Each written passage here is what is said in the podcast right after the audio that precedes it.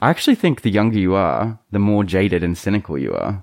The older people get, the sort of more simple and, I mean, you could say cheesy, or you could say direct. Amoureux, qu'est-ce que c'est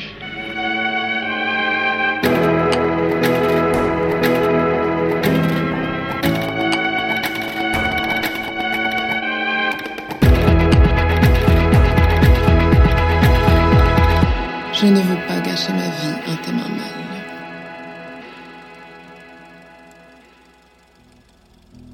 When all is said and done, artists are ordinary people. They change, they evolve, sometimes thanks to their songs, and sometimes in spite of them. With Joseph Salvat, I discussed the cynicism of youth, the difficulty of writing songs about a pain that is still alive, and the stages of grief within breakups. You're listening to Disquette, a podcast by Studio Clémentine. So we can start.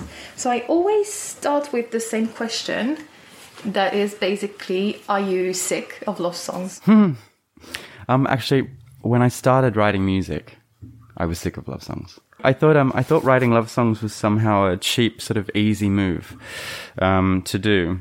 But the older I've gotten, the more essential I think they are, which is a strange thing. And I actually think they're quite hard to write.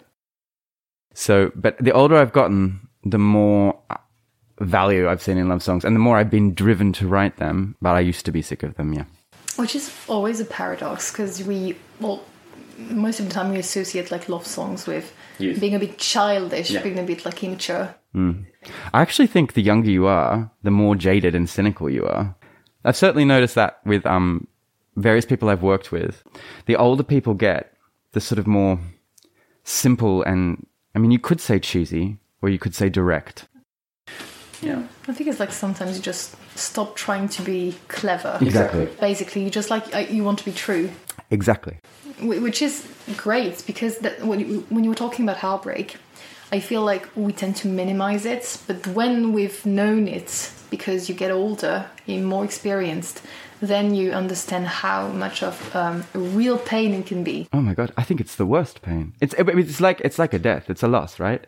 Um, I only exper- yeah, I've only experienced it in its full incarnation once, and it was one of the. It was every other time I've experienced pain in my life that I've I've been able to hold on to. Some, I don't know. I, I I never lost control, and this time I I was just thinking like, how the hell do people do this? How have other people done this? Is this what all my friends were talking about when they were talking? You just don't get the intensity of the uh, of the experience. I just wanted to ask you because, well, your uh, EP is about like heartbreak in general, and it is a theme that is very often like found in songs because it's a very strong one. Uh, I just wanted to ask you: Do you think it's like uh, way harder to write about like a love that is like happy and light? I do, yeah. I find it. I think it's much harder to write happy songs. Um, I think frequently there's a couple of reasons why I suspect this is the reason. Frequently, happiness is shared with others, and um, so when you're in that zone, you're with others. For me, at least, writing songs is quite a solitary experience. I'm usually in a contemplative state, but I wouldn't say a happy state, right? Or a high energy state. Also, happiness denotes high energy. And um, the last thing you necessarily want to do in that space is sit down and write a happy song. Um, and I also think that so there's something a lot more cogent, if I can say that, or a lot more tangible about sadness than there is about happiness. Happiness is a very ephemeral feeling. And it's much easier to pinpoint for me why I'm angry or why I'm sad or why I'm, you know, then why am I happy? I'm just happy because it's great, because it smells good, because the sun's out, because I'm with good people, you know? And then you start to write a song like that and it sounds like a children's song, you know? I guess there's like less um, texture basically to happiness in general. Sadness has so many layers Yeah. that you can explore. Yeah. And I guess yeah, it's just I, I think it's just like why probably like heartbreak songs and sad love songs are so like famous. But although it's all um, been criticized a lot, like the fact that this is uh, the kind of songs that are like often written, Like, do you think that you can still be original when talking about heartbreak, or like, or do you think it's important to try to be original? I used to. I used to. I used to think originality was really important, and now I'm like, I, I, I think it's. I think when you're trying to be original and trying to write something true, from it, like about an emotion, you're at cross purposes. You're serving two different things. Uh, Thinking about originality is a very like it's an intellectualized process. It's a very removed process. Um, you're not actually serving the emotion um, and you're not really trying to connect with people. It's about your own ego. When I was obsessed with originality, it was when I was very uncomfortable with feeling my feelings. You know? And as I became more comfortable with my emotions, I gave less concern to originality. Um, and I think that that was an interesting thing. Because it's the same that what we were just saying before about the cynicism and jadedness of youth that I certainly felt when I was young. Um, yeah, I don't, I don't think, I don't, I think, I think it's fantastic to be original. I'm not sure if I really believe in originality as even a concept because it's, I think that's a, it's a super arrogant thing to think that like we've been around for millennia. I mean, you're borrowing all the time. Everything's a pastiche. Everything is a homage to something, even if you're not aware that it is. Everything, and you know, and, and a lot of it's subconscious. You're collecting from sources you're not even aware that you're collecting from.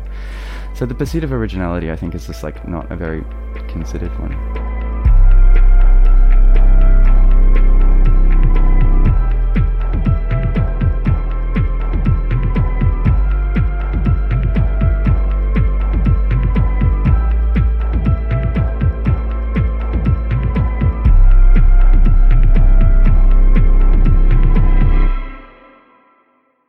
Can like switch to talk um, more precisely about your song. So, can you explain like a bit what it is about? when I started writing the EP, I wasn't, I didn't know how I would ever get out of the feeling I was in. And so what I wanted to do was, if I could give myself a map, right, write it, write my way through it, and then maybe follow those things along. So I took the Kubler Ross stages of grief. First time is of the very like umbrella kind of shock, like the, like, oh God, this is happening now. This, you know, this is, this is the first time I'm experiencing this particular thing. And it's this, I, I I think when you're in, in a shock space, you there's a kind of acceptance in shock. You're not fighting it. You're just like, this has happened, and it's a calm acceptance. Shock is actually quite a calm space, and when shock ends, everything else begins.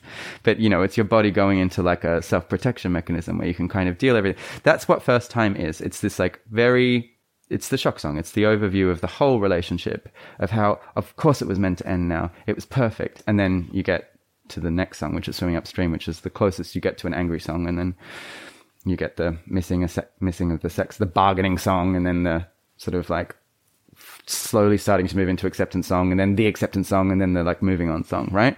So even though I'm trying to say in that song, no, this is this is exactly how it was meant to be, and and it was faded, so it was the big story. But I think behind the song is still this like, it wasn't enough. yeah. And obviously, it should have been forever. Do you know what I mean? And so, like, how can I make it forever for me? Which is a very masochistic thing to do, actually. But yeah, but that is the. I guess there is some masochism in heartbreak. Yeah, completely. I think like it's it's funny actually when you talk about heartbreak with someone. Um, some people that are out of heartbreak tend to sometimes even regret it because it's very intense. And I think that's what you said. We we tend to find try to find sense, trying to find meaning in what we go through, basically. So I just wanted to ask you how um, how did you manage to like take a few step backs uh, from this or did you manage I didn't. yeah. I didn't. I just got crazier and crazier and crazier. I did a lot of crazy things because I was stuck in that energy, unfortunately, which ultimately were just humiliating for me. But um, this, I think, you know, my last all the the work I've released previously, there was a much longer lead time between the songs. These these this this lead time actually wasn't too bad. It was you know, finished uh, in the second week of September, and then it came out in uh, in the first week. Well, the first two songs came out in the first week of December. Um, in my ideal world, everything would have come out at the end of October altogether, but you know there is a there are a whole bunch of other considerations in terms of releasing music rather than just uh, your volition to get it out. You know, um, so so I, I compromised a little bit on on that, and I hadn't been anticipating having to make those compromises when I wrote it. Um, I'm still working out what was going on between finishing it and the final bit of the release, but I have found it very interesting that it, it was literally just like a switch. It went off, and I'm free from this. It was like purgatory.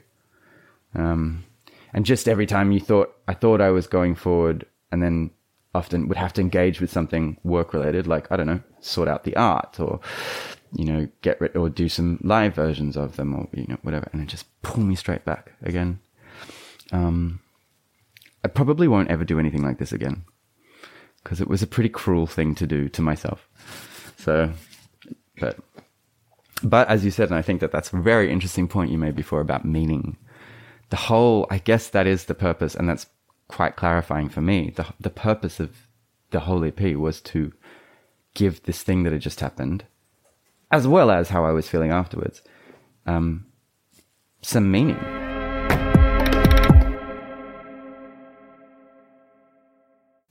You know, when we say, yes, they've helped my growth, it's not necessarily that I look back and I go like, oh, I'm so glad I did that. Actually, I'm not sure whether it was the best thing to have done and that is very helpful for me moving forward to see that and be like, oh gosh. And even, you know, the way I express certain feelings, like I'll have a lot more insight into what happened now and my contribution to it.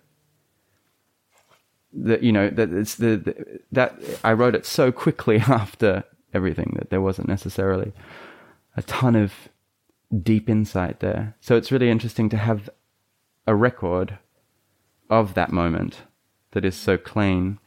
Um, and I think that with all my songs, it's not that I necessarily agree with them anymore, you know, but, and I think that that is very interesting because that, that, that's kind of a conversation you have with yourself across months, years, you know, and that is definitely helpful for growth. When you like live through a very strong feeling, yeah. a few weeks after you can kind of distort yeah. Uh, the truth, actually what you felt, and yeah. you can like reinterpret it and not really remember how strong the feeling was. And keeping a record of this is what you said.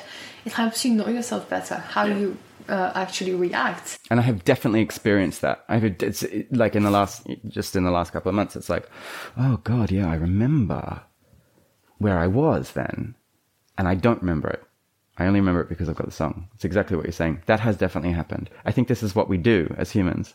Um, we just forget pain or like can't really remember. Why was that so bad? Because I have found myself thinking like, God, why was I such a psycho? Like with myself. Like surely it can't have been that bad. And then I can I can sort of go into the EP and I'm like, oh no no no, it, well it was that bad for you at that time. You know.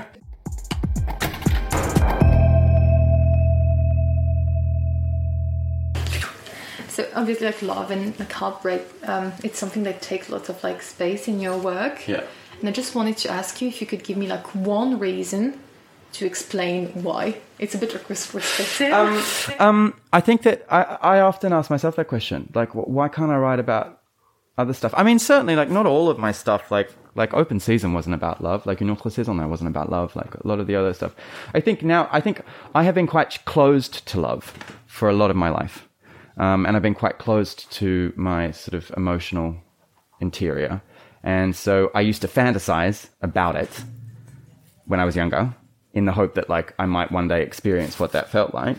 And now that I have experienced what it felt like, I am trying to understand it. So I'm just sort of, I guess that I'm just, I'm just sort of obsessed with feelings and emotions and trying to understand because because because they do the reason why I shut them down for such a long time is because they do overpower me. And I think that love and interpersonal relationships that it's it's kind of the point of the entire of our entire existence. It's what communities are built on. It's why most people do what they do you know is is is in order to attract emotional interest you know like it's uh life is about love and loss it's the one essential of life. And so to me, it's just, it's not very considered. It's just the logical way of going. If it's what happens in my brain, it's what I'm attracted to. Yeah. This is the first English episode of Disquette. Joseph Salvat talked about his song First Time. Disquette is a podcast written and produced by Camille Dago and edited by Mathis Grosso, who also created the music. Thanks for listening, guys. Take care.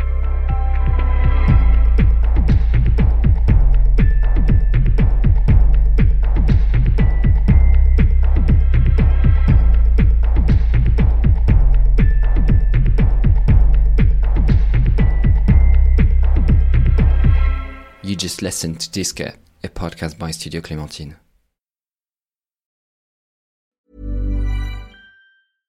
Imagine the softest sheets you've ever felt. Now imagine them getting even softer over time. That's what you'll feel with Boll and Branch's organic cotton sheets. In a recent customer survey, 96% replied that Boll and Branch sheets get softer with every wash. Start getting your best night's sleep in these sheets that get softer and softer for years to come. Try their sheets with a 30-night guarantee. Plus, get 15% off your first order at bollandbranch.com. Code BUTTERY. Exclusions apply. See site for details.